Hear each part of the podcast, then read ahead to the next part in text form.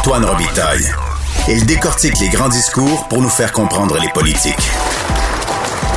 Là-haut sur la colline.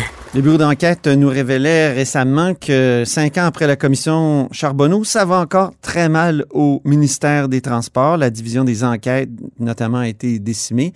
Le ministre des Transports, François Bonnardel, a tenté de minimiser cette affaire-là, mais il semble que le, problème soit réel.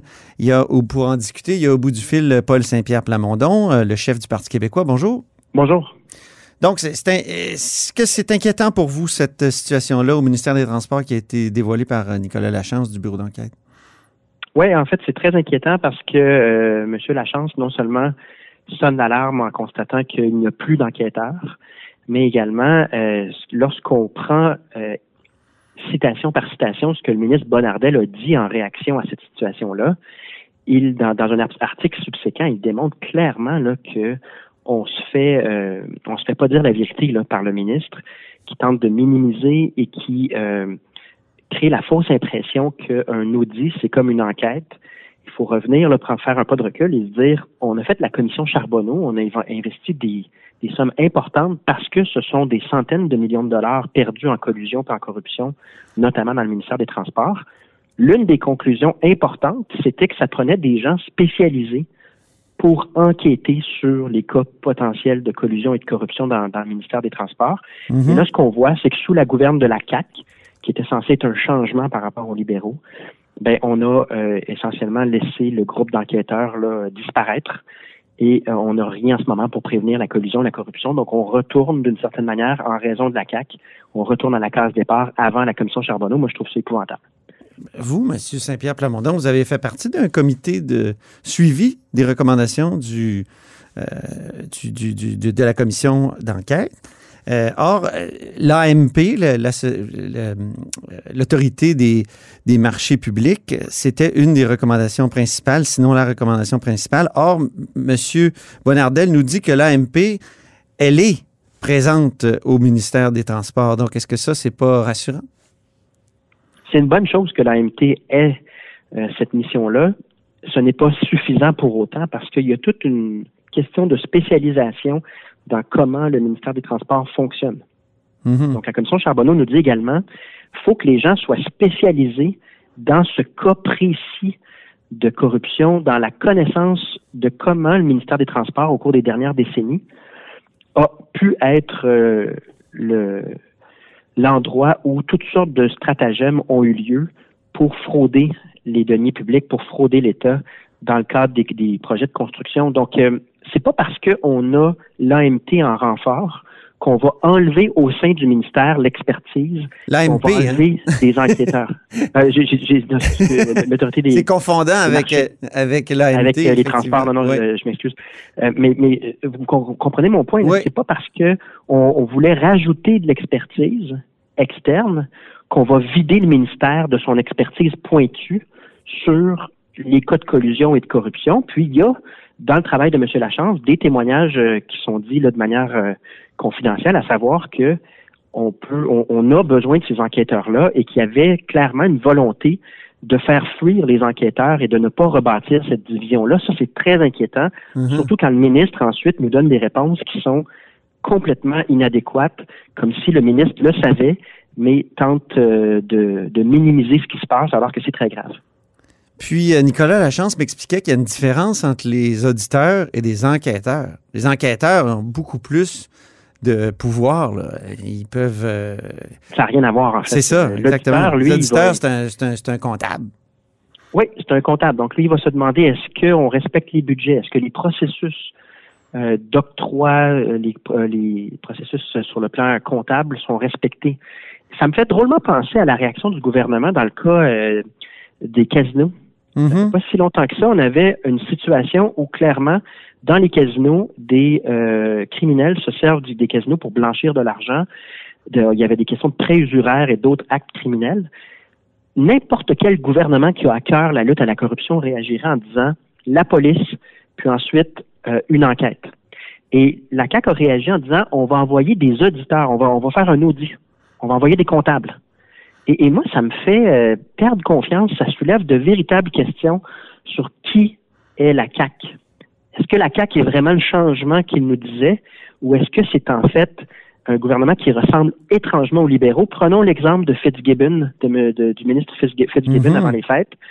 Conflit d'intérêts. Quelle est la réaction de la CAQ? Exactement comme faisaient les libéraux, c'est-à-dire protéger euh, la personne au détriment euh, de ce que la commissaire à l'éthique demandait de faire, de ce que les, lois nous, ordonnent de faire. Ça fait plusieurs indices euh, qui me font penser que euh, ce qu'on pense qui est la CAC n'est pas nécessairement dans la vérité, dans, la réalité, c'est peut-être complètement autre chose et que c'est un gouvernement qui ressemble pas mal plus à ce qu'étaient les libéraux sous Couillard et Charret que ce que la population peut le croire.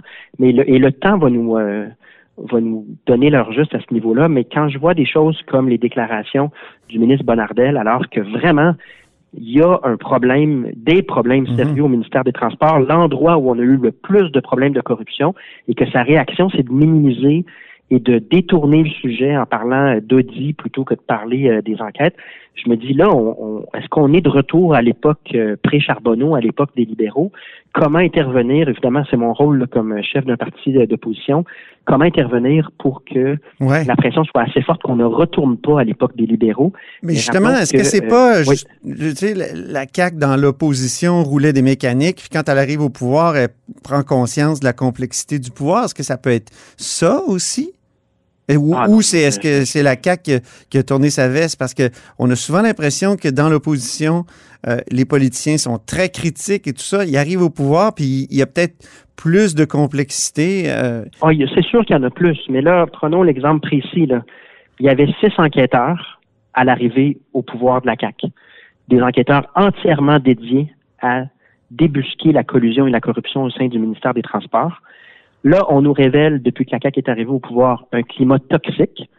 C'est pas sans nous faire penser à l'UPAC, par exemple, où tout le monde quittait et les enquêtes aboutissaient pas.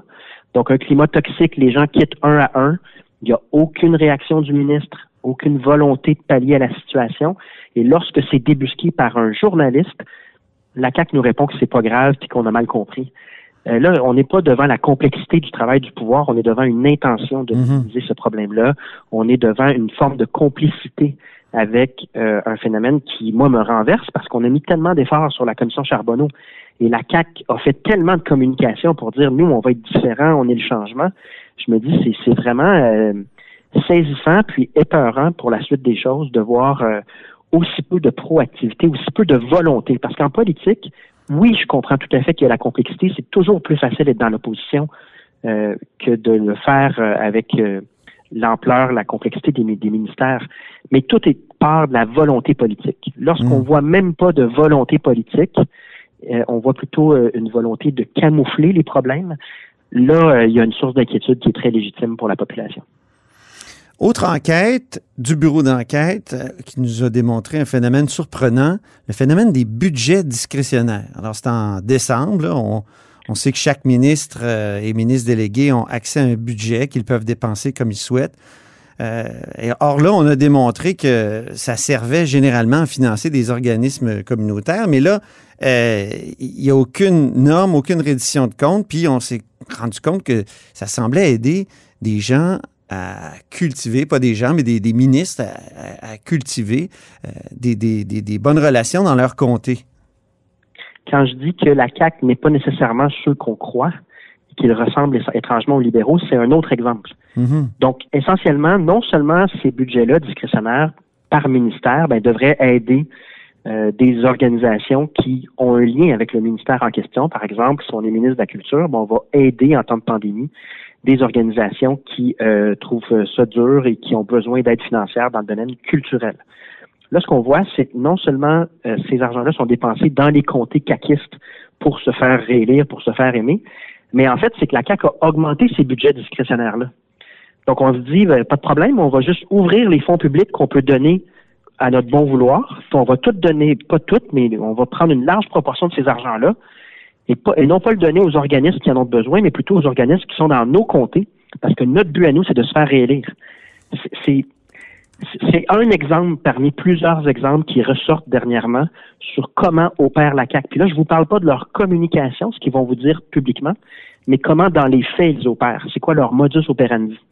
Et euh, ça aussi, c'est inquiétant. Puis ça aussi, c'est le travail du Parti québécois de dire à la population, voici ce qui se passe dans la réalité et voici pourquoi c'est inacceptable, voici ce qu'on devrait faire plutôt que d'augmenter les budgets discrétionnaires puis de donner ça euh, à des fins euh, électoralistes. Mhm. Il y a des besoins par ministère, des organisations qui méritent d'être aidées en temps de pandémie. C'est à eux que cet argent-là doit aller.